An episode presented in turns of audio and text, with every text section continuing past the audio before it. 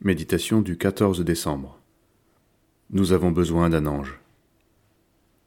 Lire Job chapitre 33, versets 19 à 26.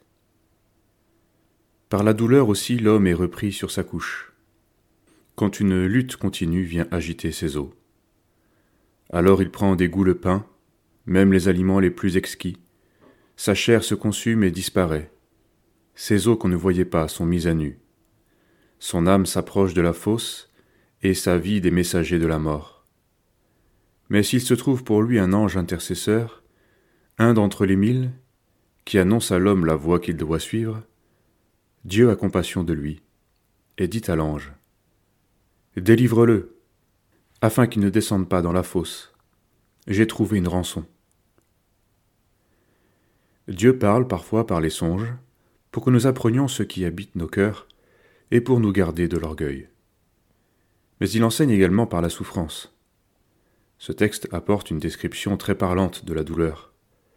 Tous ceux qui ont souffert dans leur corps voient dans ces mots l'expression même de leur propre douleur.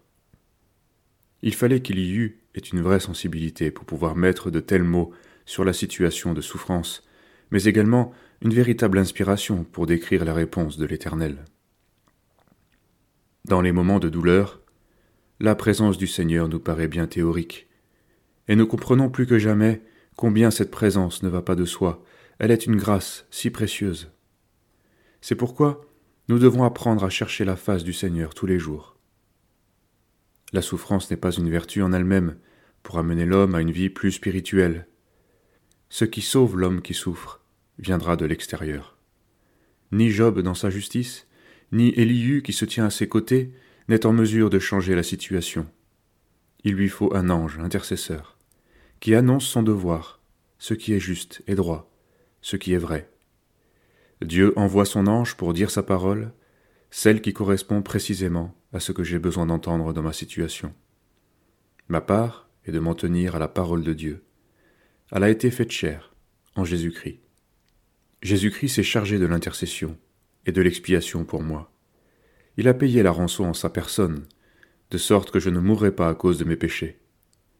En considérant une telle œuvre d'amour, comment ne puis-je pas recevoir la parole de sa bouche?